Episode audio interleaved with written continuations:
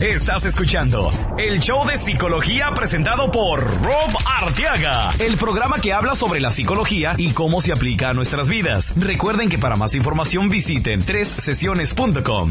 Y ahora con ustedes, Rob Arteaga. Rob Arteaga.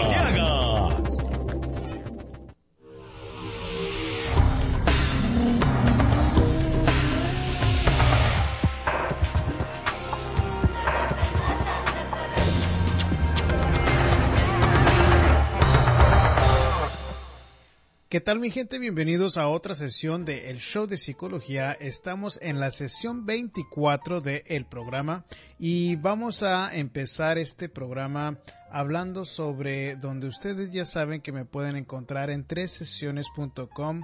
Ahí publicamos todo lo que hago con los ah, medios de comunicación de aquí del área de Houston. Uh, este fin de semana acabo de estar con ah, Telemundo hablando sobre la depresión en los días festivos, que, es algo que sucede más eh, comúnmente de lo que pensamos. Y hablo sobre por qué sucede, qué podemos hacer para prevenirlo.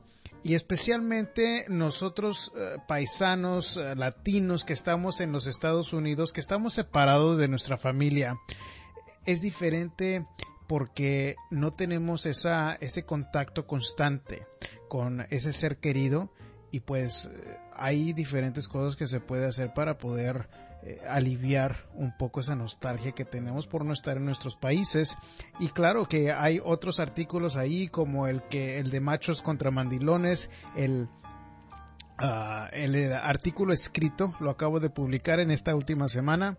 Mañana voy a hacer algo con este Univision hablando sobre un estudio que salió que hay muchas parejas en donde se están casando en, ah, en fechas que ellos piensan que es de suerte. Por ejemplo, el día de mañana va a ser el 11 el 11-12 del 2013.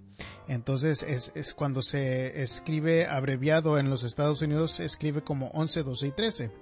Así como el día eh, julio, el 7 de julio del 2007, escrito decía 777.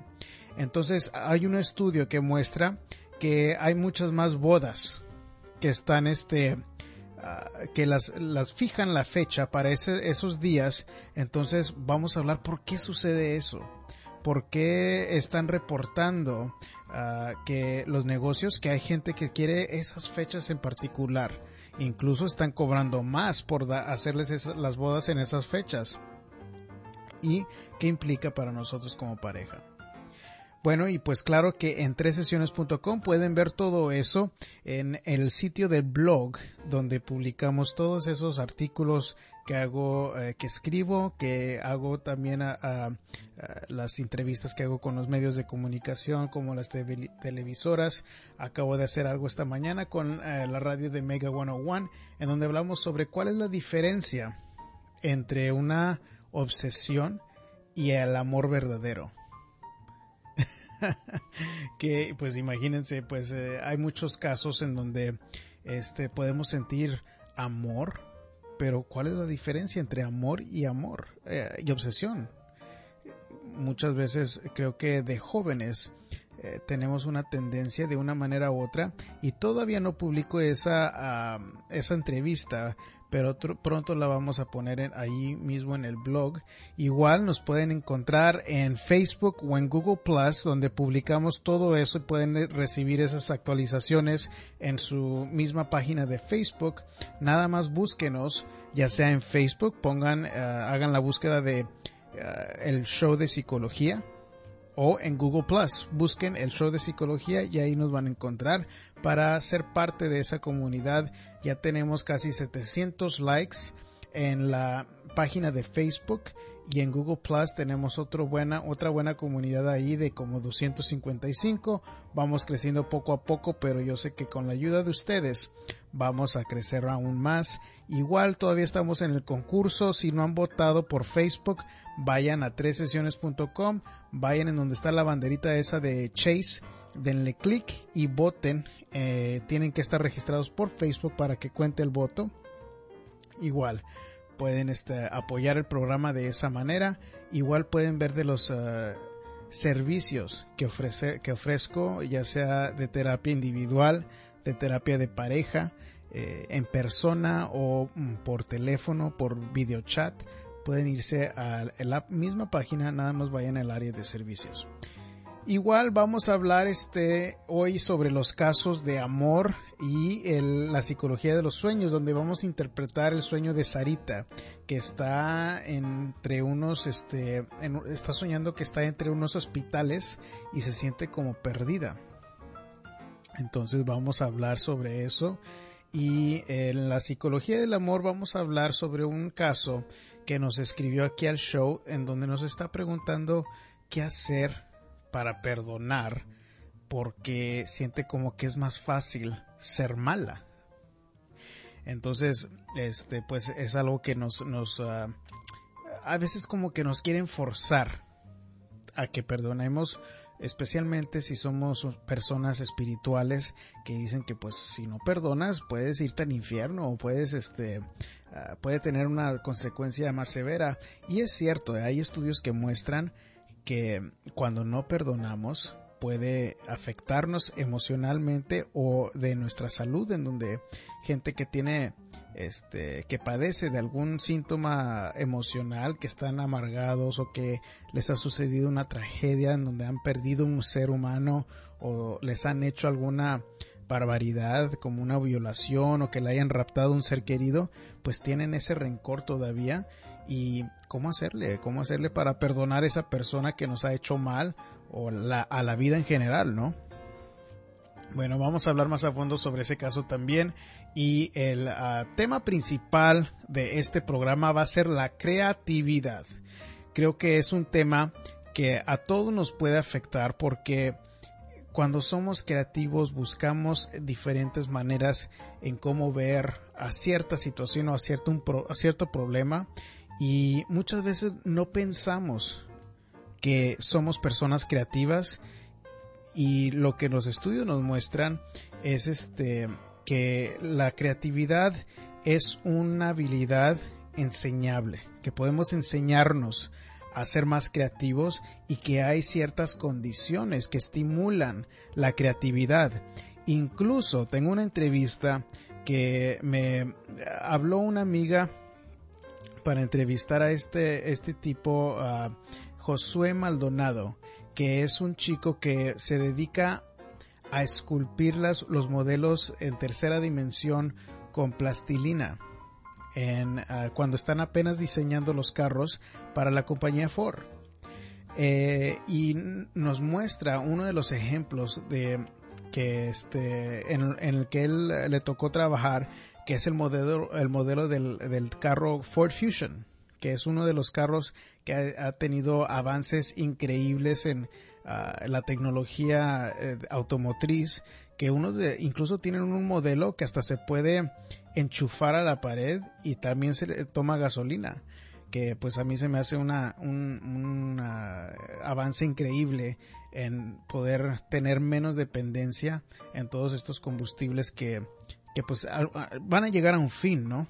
Y eh, nos va a hablar él sobre su propio proceso creativo, no nada más como un diseñador o escultor para la Ford, pero también en su propia vida personal, en donde él tiene, este, él trabaja como artista y tiene sus propias creaciones. Y voy a poner un link a la página y la tienda que tiene él por internet, donde tiene unas este, esculturas increíbles, muy diferentes y vamos a hablar con él sobre su propio proceso creativo, qué es lo que hace él para mantener un nivel de creatividad alto y qué hace cuando también se bloquea mentalmente su creatividad.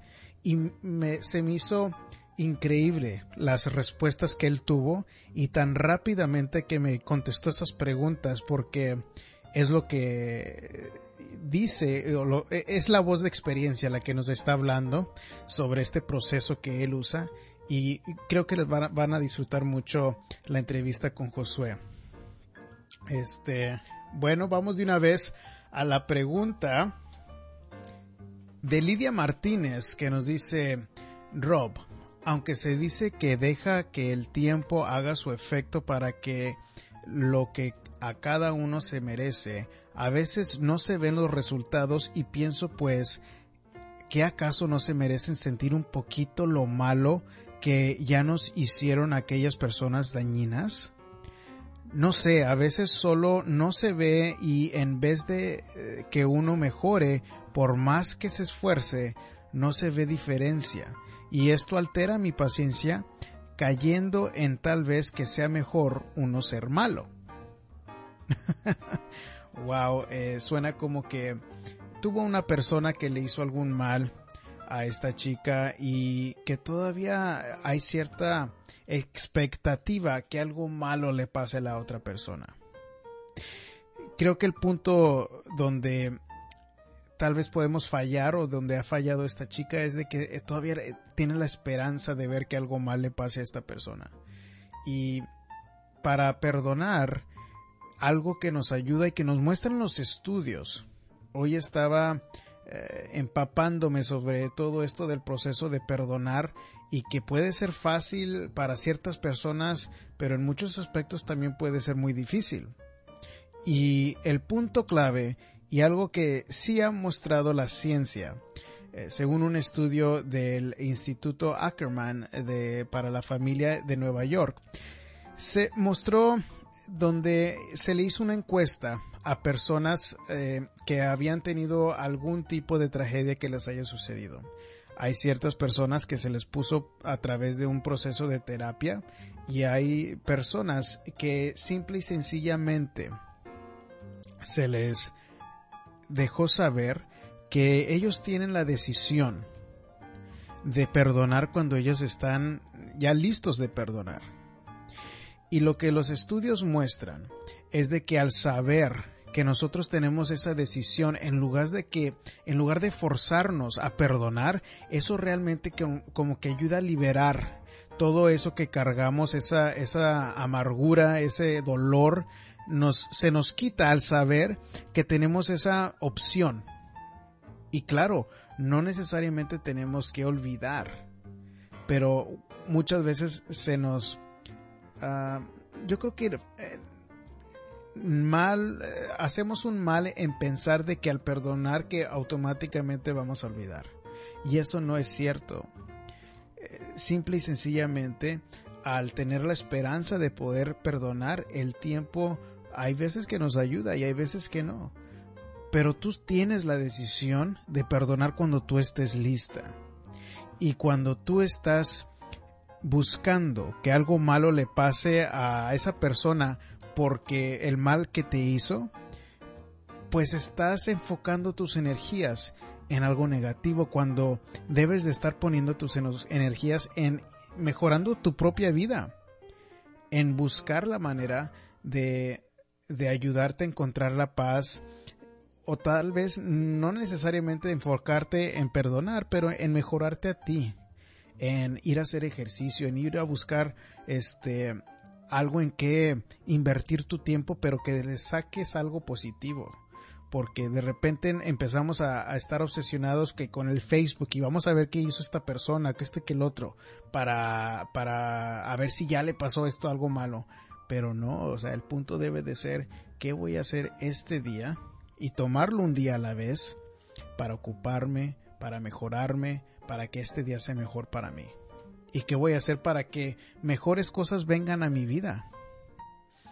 Y algo que no está probado, pero yo creo que sí sucede muchas veces, de que cuando nosotros empezamos a sembrar esas cosas buenas, esos puntos positivos alrededor de nosotros, ayudándole a otra persona, mejorándonos a nosotros mismos, cosechamos más cosas buenas, que otros los llamarían karma, ¿no?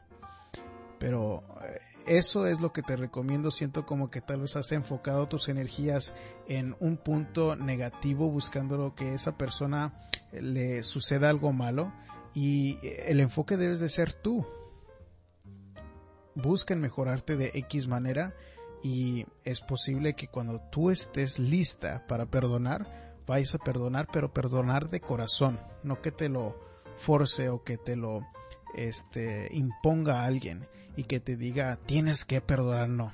Tú vas a estar lista cuando tú estés lista y cuando tú realmente perdones de corazón es cuando vas a sentir esa liberación del rencor que te va a permitir estar más a gusto. Pero enfócate en ti. Bueno, y con eso vamos a ir al sueño de esta semana, que va a ser el sueño de Sarita, que va a ser parte de los sueños que se escucharon en la 9.20 am, eh, el día ese que nos enfocamos, igual como fue el, um, sueño de la semana pasada de Paquita, en donde ella había soñado su suegra que había fallecido. Este va a ser el sueño de Sara. Vamos con él. Buenas tardes, señor. ¿Cómo le va? Habla Robert Tiaga. ¿Con quién hablo? Ah, con la señora Sara. Ah, ok, Sara, díganos, ¿cuál, ¿usted tiene un sueño? No, mire, eh, yo quisiera saber por qué cada vez que sueño, no sueño seguido, pero cuando sueño, eh, bueno, ah, yo eh, siempre estoy en, en, algún lugar como un hospital o ando en una convención así, y bueno, pero cuando ya despierto en la mañana, se me olvida todo. Sí, porque... Casi siempre se me olvidan. Es muy común que se nos olviden los sueños y le voy a decir por qué. Porque los sueños suceden muy inconscientemente y lo que los estudios muestran es de que si nosotros no hacemos algo para poder anotarlos o grabarlos en cinco minutos después de que despertemos. es como si, si, fuera humo y se esfuma el sueño y la memoria del sueño se nos va. Entonces cuando usted sueñe algo y le impacte, asegúrese de anotarlo no más que se despierte para que así pueda usted entender lo que está soñando porque ya cuando usted anote uno y otro sueño va a empezar usted a ver temas que se empiezan a repetir y eso le va a dar claves para ver qué es lo que usted, eh, qué quiere decir lo que usted está soñando. Y muy importante cuando usted anote esos sueños, pregúntese qué es lo que yo sentí en ese sueño. Y le voy a decir que otra cosa que nos muestran los estudios es de que tiene que ver algo, el sueño, con algo que sucedió en las últimas 24 horas. Entonces cuando usted se pregunta, tal vez usted cuando está en el hospital se siente como eh, temorosa de que la vayan a operar o algo así. Bueno, el sentimiento ahí es el temor. Mm, sí, pero no, ha sido como ah, que yo esté en un hospital como... Ah, ah, incluida allí o algo, sino que yo llego allí y cuando ya quiero salir, que voy a la calle, no, no encuentro la salida, no encuentro autobuses y la calle está equivocada y bueno, ya yo ya no puedo salir de ese lugar. Y cuando despierto, pues se me ya no puedo contarle a mi esposo porque se me olvidó. Oiga, Sara, y le voy a preguntar, ¿cómo se sentía usted en ese sueño cuando estaba en el hospital? No, es que yo yo andaba ahí adentro del hospital conociendo salía, entraba y iba a otro piso y así nada más. Ok, bueno, mire, para mí ese sueño, eh, ¿se recuerda usted cuándo lo tuvo? Mm, bueno, me recuerdo un poquito. Okay. Es el único quizás que recuerdo. Ok, ¿hace más o menos cuándo lo tuvo? No puedo decirle el tiempo, hace mucho.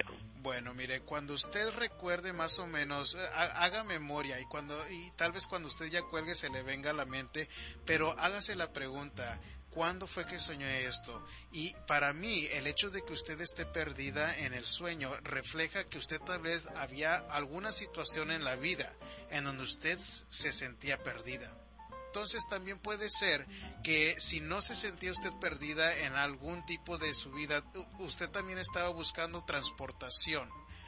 Cuando, cuando estamos buscando transportación es como que queremos encontrar la manera de cumplir una meta. Y, es, ah, y por ahí por ahí puede ir el sueño. Este Sarita, muchas gracias por su sueño. Tenemos otra llamada, pero le agradezco su llamada, ¿ok? Claro, sí. Bueno, y eh, ese fue el sueño de Sarita.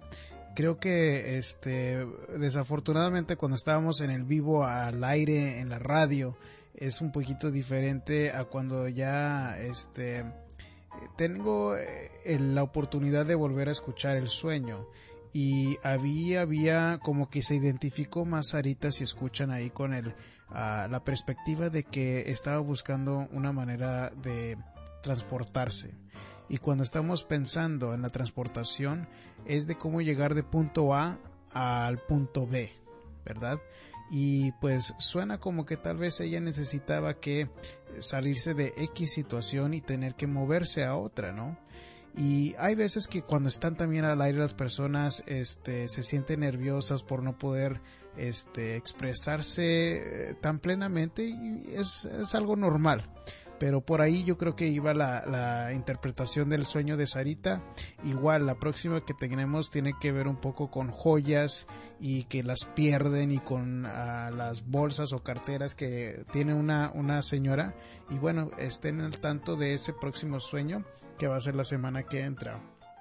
Pero por mientras, vamos a seguir con este tema de la creatividad porque ah, estaba viendo varios este a estudios y eh, trabajo que se ha hecho para estudiar la creatividad y como estábamos hablando al principio del programa, mucha gente no se considera como una persona creativa, pero hay estudios más recientes que se han hecho que hasta corroboran que nuestro ambiente puede afectar nuestra creatividad y creo que lo van a encontrar muy interesante porque fíjense que hubo un estudio hecho por la Universidad de Minnesota aquí en los Estados Unidos y les daban a elegir a personas a estar en un cuarto este ah, ordenado o un cuarto desordenado. Y era como un tipo de una, una, una oficina pero en una estaban las cosas bien limpiecitas, bien ordenadas y hubo tres pasos en este, en este ah, ah, estudio.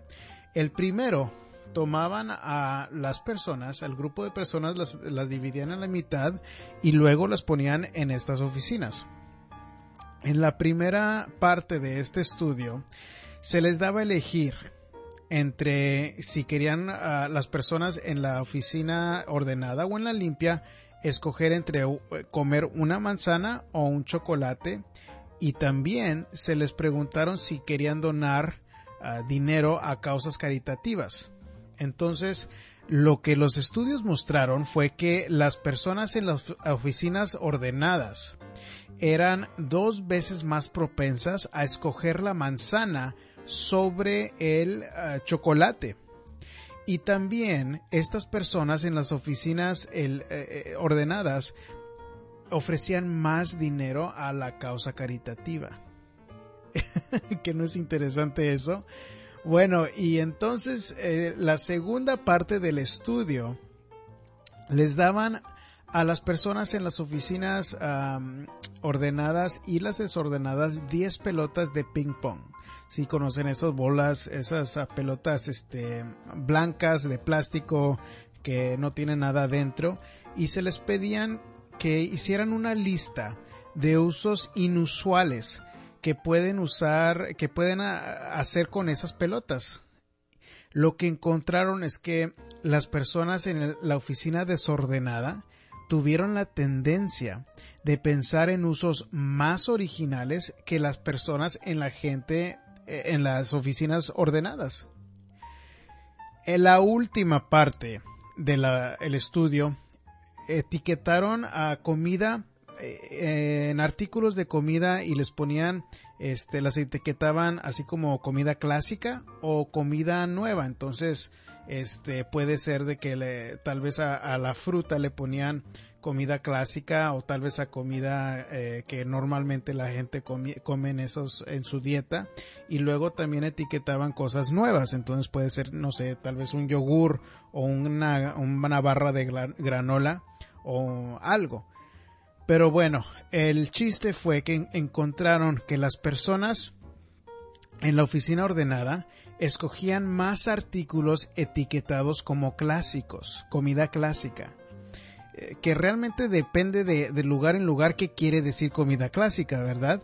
Pero lo interesante también fue que las personas en las oficinas desordenadas escogieron más objetos nuevos. ¿Cuál fue la conclusión de, estas, de estos estudios? Bueno, pues la conclusión fue de que nuestro ambiente tiene eh, eh, un efecto en nuestra eh, creatividad. Cuando estamos en ambientes desordenados, estimula la creatividad. y eh, bueno, pues espero que no hayan hijos que estén en sus casas y que usen esto como excusa para decirle a sus papás, ah, yo escuché en el show de psicología que si tengo mi cuarto desordenado, que soy más creativo. La teoría es que para ser creativo hay que romper con ideas tradicionales y supuestamente los ambientes ordenados ayudan a inspirar ideas relacionadas con la tradición con rigidez y rectitud. Si estamos en un cuarto limpio, en una oficina limpia, como que inspira seguir más las reglas, seguir más las tradiciones, ser más recto en la manera que nos comportamos, opuesto a si estamos en un ambiente de desordenado en general. Bueno, y otros, hay, ha habido más trabajo que se ha hecho para estudiar la creatividad y lo que, lo que a mí me sorprendió sobre este primer estudio fue que no importaba si la persona se consideraba creativa o no, o sea, eran personas que nada más los pusieron en estos ambientes y estimuló la creatividad. Entonces eso nos, nos corrobora que podemos nosotros o tenemos la habilidad de desarrollar la creatividad, que podemos ser creativos si nosotros elegimos ser creativos. Pero bueno, trabajo que se ha hecho para estudiar gente que se considera creativa tienen en común ciertas características también. Número uno es de que la gente creativa cree que es creativa. Entonces en su mente saben o tienen la creencia. Ellos creen realmente que son creativos. Número dos, la gente creativa son flexibles en su forma de ser aun cuando no es necesario, porque muchas veces nos rige la ley de menos resistencia. Y si y es, trabajo ser creativo tenemos que esforzarnos para ver cosas de otro punto de vista. Y muchas veces nosotros como seres humanos si no tenemos que ser creativos no lo vamos a hacer. Entonces este, las personas creativas son flexibles en su forma de pensar aun cuando no es necesario. Y el ejemplo que mostraba el estudio es de que piensen en un en, en, cómo usar un artículo alrededor de ustedes como por ejemplo un gancho un gancho de ropa y cuántas cuántas veces eh, o cuántos usos puedes pensar en ese artículo común y corriente. Yo me puse a pensar, bueno, pues yo he usado un gancho de ropa como antena de televisión, ¿verdad? ¿Y cuántas, cuántas personas no hemos hecho eso? Yo recuerdo que también eh, cuando he estado aburrido me ponía con las pinzas de mi papá y empezaba a formar una ulera, que si no saben cuál es la ulera en México, les llamamos a las uleras a ese palito que tiene así como una forma de Y o I latina y tiene el hule en medio y se usa para tirar piedras o cuanta cosa. Entonces son dos usos que, que no son los usos, in, eh, eh, el propósito de esos objetos, pero podemos pensar en maneras diferentes, en cómo usar algo que este ah, un, uso creativo pues para un objeto común. Y eso es lo que tienen las personas creativas que tienen una perspectiva diferente que tienen tienen la flexibilidad de poder pensar en diferentes tipos de usos para un objeto común y corriente. Y otra cosa que se mostraba con la gente creativa es de que este, se exponen a nuevas experiencias y nuevos puntos de vista. Entonces, cuando este, tenemos que ser creativos, pues hay veces que nos puede, podemos estancarnos, ¿no?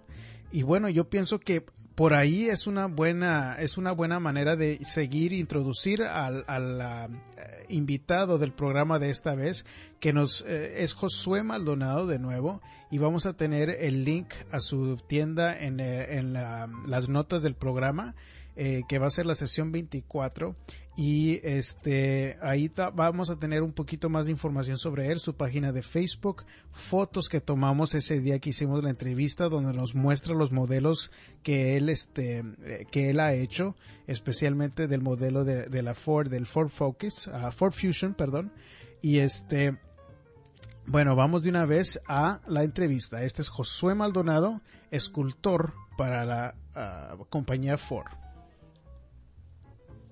Muy bien, estamos aquí en el show de psicología. Estamos con Josué Maldonado, un escultor para la compañía de Ford que se está dedicando a sacar los modelos cuando están todavía en el proceso creativo para poder desarrollarse a producción, ¿correcto? Sí. Bienvenido Josué aquí al programa del show de psicología. No, gracias.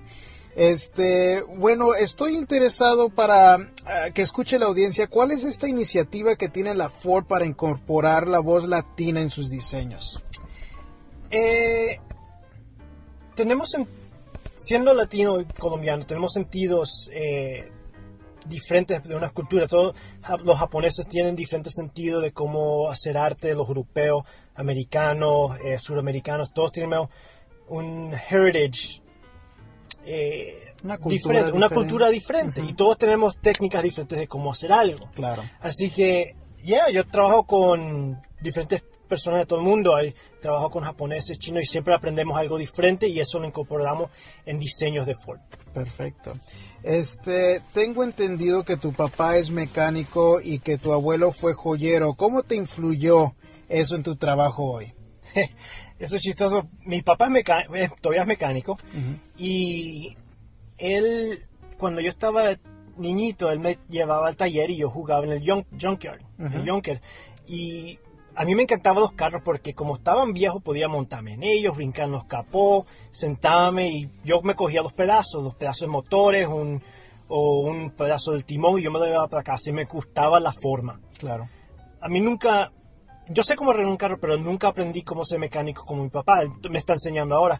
Pero eso fue como él me influyó, que me, llevaba y me llevaba yo de carro y me dejaba jugar con los carros así. Mi abuelo me enseñó cómo tener atención a los detalles de joyería. claro. Y eso es importante siendo escultor. Exactamente, y creo que es una mezcla perfecta de, entre tu papá y tu abuelo el trabajo que haces ahora, ¿no? Sí, sí, es... Um, tengo que tener la energía y las ganas de hacer algo, gran, algo grande como un carro o cualquier escultura que yo haga, porque yo soy escultora fuera del trabajo. Y el detalle que mi abuelo me enseñó de lo uso para hacer mis herramientas, eh, los detalles del carro, los botoncitos, todo que tú ves un carro, adentro de un carro y afuera, alguien hizo una escultura de eso. Exactamente. Este, ¿cuál es el diseño más atrevido que has ayudado a crear en Ford?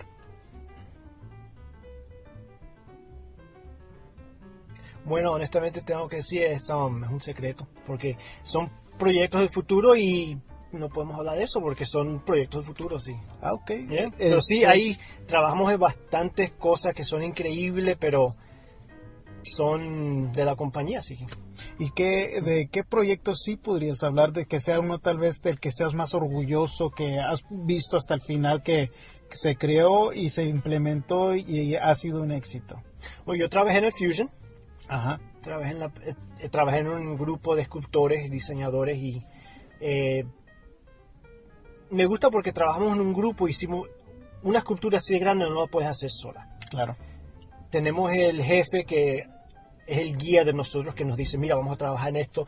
Y en el grupo, el, equipo de sculptors, el team, eh, yo trabajé en la parte de atrás, en las luces de atrás, las luces de adelante, eh, el techo, las puertas, todo. He trabajado un poquito en todos lados, así que verdaderamente no es el carro mío o cierta parte es mía, es todo el equipo.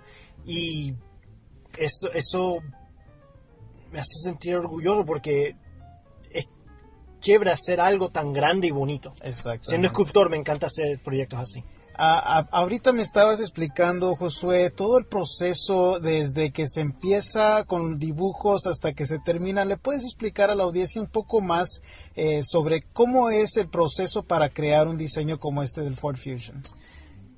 Bueno, el proceso con cualquier carro, como el Ford Fusion, cualquier otro carro que hace Ford, empieza con la idea de un diseñador eh, y empiezan a dibujar empiezan con dibujos, dibujan semanas, sentados en su mesa dibujando, dibujando, dibujando, y nos traen esos dibujos ya cuando tenemos que empezar la escultura, y la energía de esos dibujos, esos sketches, esas... Um, son casi como una pintura, no parece un carro, parece una pintura, líneas por todos lados, dibujos, colores, lindísimos, hasta tienen dibujos a veces en servilleta porque les da una idea donde sea y los tienen que dibujar enseguida, así que a veces me han traído una servilleta con un dibujito, unas cuantas lineecitas y esa energía, esa tan, tan entusiasmado de hacer un carro, esa energía la tengo que poner en el carro. Claro. Y de ahí empezamos a, a refinar las formas para que los ingenieros puedan hacer ese carro una realidad. Con nosotros, así que los ingenieros el diseñador y el escultor todos trabajamos, trabajamos juntos para hacer algo que sea bonito como esas primeras ideas que tuvieron los diseñadores. Claro, eso es por, parte del proceso creativo, sí, ¿no? Es bien un proceso creativo bien grande porque tenemos muchas personas trabajando en eso. Claro. Y para mí algo que se me ocurrió ahorita es cómo es diferente el proceso creativo que implementas y con el que ayudas en la Ford comparado a tus propias esculturas o tu propio arte? cuando yo hago arte para mí, para vender yo solo en galerías o en el internet, eh, yo hago lo que yo quiero hacer. Y cuando hago eso, yo tengo que ser bien. bien no duro con, con, mí mismo, tengo que ser bien. Um, específico en qué es lo que yo quiero y tengo que saber qué es lo que yo quiero. Y cuando hago eso, es duro más tiempo en hacer una escultura. Yo he durado unos, he durado unos cinco años diseñando y haciendo unos robotitos que yo vendo en el internet. Eh, y al fin ya tengo un diseño que quiero. Pero he durado tanto tiempo porque estoy yo solo y esto es mío y yo quiero hacerlo yo todos yo solo. A tu manera. sí, mi técnica, mi manera, los materiales, todo es, soy yo el que estoy haciendo esto y yo quiero que sea como yo quiero. Pero un carro es un grupo. Claro. Una escultura así grande no puedes. Tienes que implementar eh, restricciones del gobierno. Tienes restricciones de, de qué grande puede ser. Eh, queremos hacerlo también fuel efficient para que no gaste tanta gasolina. Eficiente. Sí, tenemos que ser eficiente para que rápido pueda andar los motores y también hacerlo bonito. Así que la, diferencia es que tenemos que trabajar en grupos, pero a mí me gusta trabajar en grupos porque en un grupo podemos hacer un carro que es una escultura inmensa en uno o dos años. Pero yo trabajando solo he durado cinco años haciendo un robotito de nueve pulgadas. Wow. Así que hay, hay libertad. Eh, cada uno tiene sus pros y cons, pero esto es diferente. A mí me gusta ser escultor, así que a mí no me molesta ninguno de esos puntos. Perfecto. A mí me ha dado mucho gusto ver la compañía de Ford en los últimos años ponerle un gran esfuerzo al diseño y la tecnología que tienen los carros. Ah, estoy curioso en qué tanto les ha dado resultado esos esfuerzos a la Ford hoy en día. Eh, nos está ayudando a, hacer los carros más eficientes.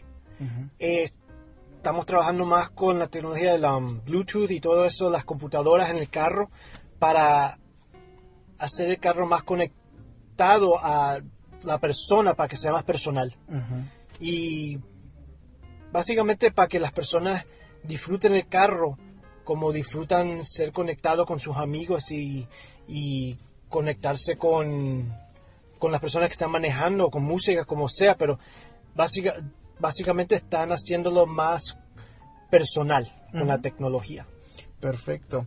Este, yo he notado como en los carros deportivos es un poco más notorio que últimamente la inspiración de los modelos vienen como de los carros antiguos.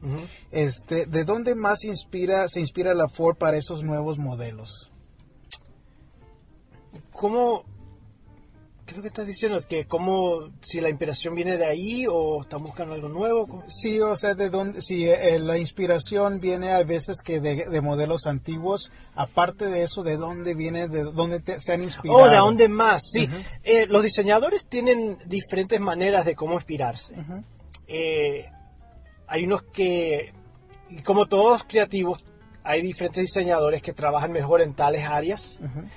Y a veces también eh, tenemos que diseñar algo específicamente para un mercado.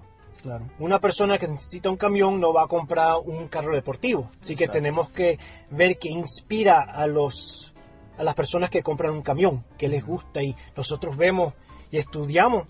Ah, una persona que tiene un camión le gusta seguro hacer construcción, tiene una familia, amigos, le gusta el camping, esas cosas. Ah, hay diseñadores que les gustan esas cosas. Oye, vamos a ir a trabajar con ellos. Claro. ¿A qué van a poner a alguien que le gusta trabajar en carros deportivos haciendo un camión? Exactamente. No vale la pena. Claro. Y sí, muchas personas, muchos diseñadores que diseñan un tipo de carro, les gustan esos tipos de carro. Así que si quieren diseñar un carro deportivo, sí, usan un poquito de retro, carros antiguos, para la forma de la línea, porque a mí me encantan los carros, los carros antiguos, son lindísimos. Pero ahora nos podemos hacer. Ya.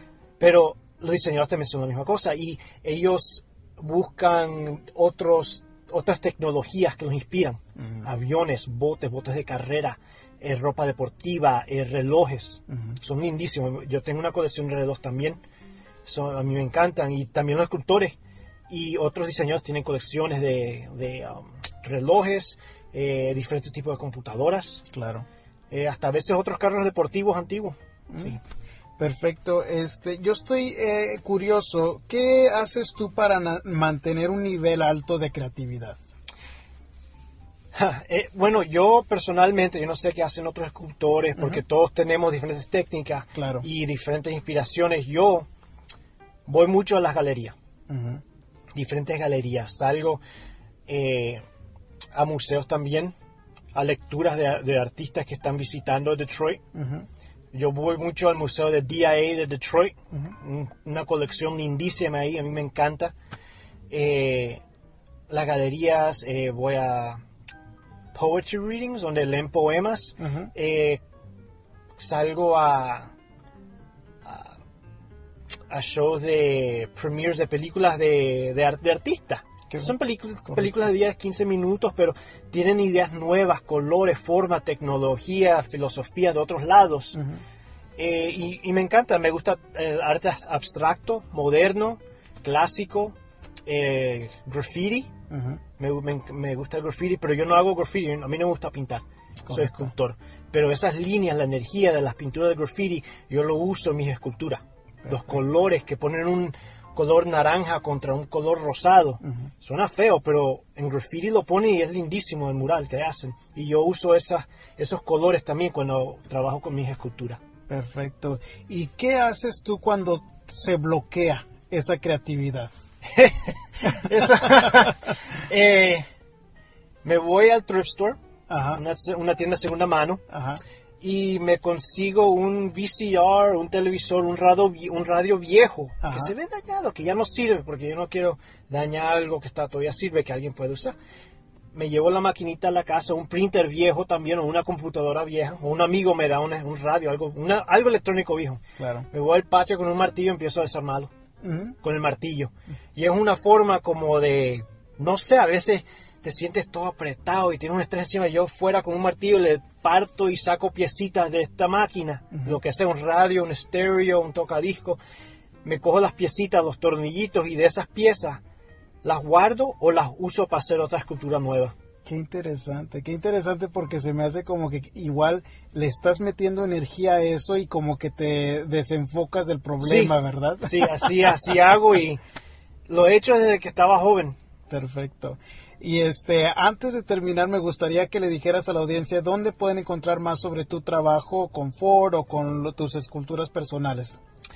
Eh, mis, esculturas las pueden ver en Etsy. Eh, se llama la tiendita en etsy.com. e t s y.com. 27 robots, toda una palabra, 27 robots. Perfecto. Ahí pueden ver mis robots. Y para ser escultor, hay diferentes colegios en Estados Unidos que enseñan esta técnica de cómo ser escultor de carro, pero ser escultor de carro no tiene que ser que nomás puedes trabajar en carros. Eh, muchas compañías buscan personas que tienen experiencia haciendo cerámicas, eh, que saben cómo arreglar un carro, bodywork cómo trabaja con Bondo, la resina para arreglar un carro, eh, cómo hacer custom cars. Hay muchos escultores que hacen custom motorcycles, motocicletas de eh, customized, individualizadas. Sí, lindísima. Hay otros que saben armar botes. Eh, básicamente, si quieres ser escultor, tienes que saber y querer trabajar con las manos, hacer construcción. Yo sé cómo trabajar con madera, sé soldar, pero me encanta la plastilina y puedo trabajar en eso. Excelente. Bueno, como quiera vamos a incluir toda la información tuya en las notas del programa, pero me dio mucho gusto en conocerte y que estés con nosotros en el show de psicología, José. Gracias. Bueno, y pues ahí tienen la, la entrevista con Josué. Este, fue un placer hablar con Josué y quería compartir con ustedes que cuando estábamos en antes de hacer de la entrevista, él andaba de tour porque estaba promoviendo ese, esa escultura y esa mezcla de escultura y negocio este, con la Ford. Y haz de cuenta que andaba de lugar en lugar dando las entrevistas y pues les dije, miren, yo nada más necesito un lugar eh, que tenga eh, este silencio para poder grabar la entrevista. Y entonces estábamos en la, en la agencia de Ford, aquí una que está cerquita de, de la oficina, del consultorio que tengo, y pues lo que decidimos hacer la, la, en donde decidimos hacer la entrevista fue adentro del Ford Fusion. Por eso si se dan cuenta cuando estábamos ahí en medio de la, de la entrevista, como que se escucha que algo está sucediendo ahí alrededor, pero es porque estábamos adentro del carro que él uh, ayudó a diseñar. Pero bueno, pues a mí me, de lo que más me interesó fue eso de que, que mencionó al último, cuando se bloquea su creatividad, él va y compra y desarma algún aparato, porque como que le ayuda a desestresarse y con un martillo dice que desliza y que, esa energía y que empieza a desarmar y que con esas piezas de repente lo usa con otras esculturas, pero al mismo tiempo dice como que le ayuda a desestresarse y desenfocarse del problema porque cuando estamos tan enfocados en un problema puede cegarnos a la solución. Y se me hizo una eh, técnica excelente que podemos usar para cuando estamos así estancados con algún problema y la creatividad no nada más la tiene que usar alguna persona que se dedica a eso, pero eso también tiene que ver con qué va, cómo vas a resolver el problema que tienes tú con tu pareja. ¿Cómo vas a usar la creatividad para mejorar tu situación en el trabajo. La creatividad es lo que podemos usar para resolver esos problemas cotidianos también. Y bueno, espero que les haya encantado la, la, entrevista como a mí me gustó. Este, vamos a tener la página de su Facebook y la página de su tienda en las notas del programa que pueden escuchar o pueden leerlas en tresesiones.com bajo show. Vayan y busquen la sesión 24 del programa y pues estamos llegando al final. Este, quiero recordarles este que pueden dejarnos si, si nos están escuchando en un iPhone, este les voy a pedir que si les gusta el programa, eh, les voy a pedir que nos dejen una, una evaluación en iTunes. Ya vi que en México nos están ayudando y en México es donde tiene más descargas el programa. Que le tengo que agradecer a mis paisanos mexicanos porque están apoyando muy bien al programa por allá y ayúdenme a, ponerle una evaluación en iTunes para que suba en su calificación y en, en, todos los programas que están saliendo en iTunes. Y para ayudar al programa en general en cualquier parte del mundo si ustedes van a iTunes y le ponen ahí tan siquiera las estrellitas pero si nos pueden escribir sobre por qué les gusta el programa no les cuesta nada y no les van a cobrar por eh, desarrollar la cuenta esa en iTunes y nos van a ayudar mucho en el programa.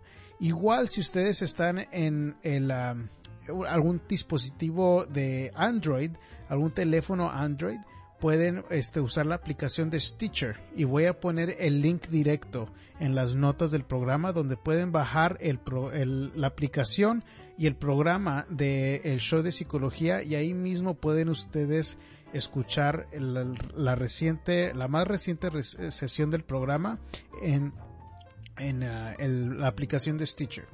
Así que este, busquen el show de psicología. Yo sé que pueden ahí directamente escucharlo en la aplicación de Stitcher. Es S T I C H E R Stitcher en cualquier teléfono ah, Android pueden buscarlo en la tienda de las aplicaciones para poder este, escuchar, actualizar el programa y también nos sirven también las evaluaciones en esa, en esa aplicación también. Este, recuerden que pueden escuchar el, o, ver más de, las, de los trabajo que hacemos con los medios de comunicación en tresesiones.com. Este, y nos vemos de aquí a la próxima semana. Espero que les haya gustado esta entrevista. Bueno, eh, con esto nos despedimos. Y recuerden, el mundo no es el que cambia, lo que cambia es nuestra actitud y nuestras acciones. Hasta la próxima.